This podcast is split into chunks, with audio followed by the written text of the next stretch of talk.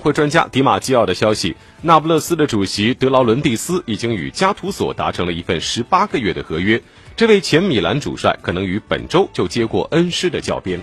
安切洛蒂出席了那不勒斯欧冠的赛前发布会但即便球队顺利晋级淘汰赛他也逃不过下课的命运。目前那不勒斯联赛五胜六平四负排名第七。不过他们在欧冠方面的形势比较好在最后一轮对阵亨克打平就可以确保晋级。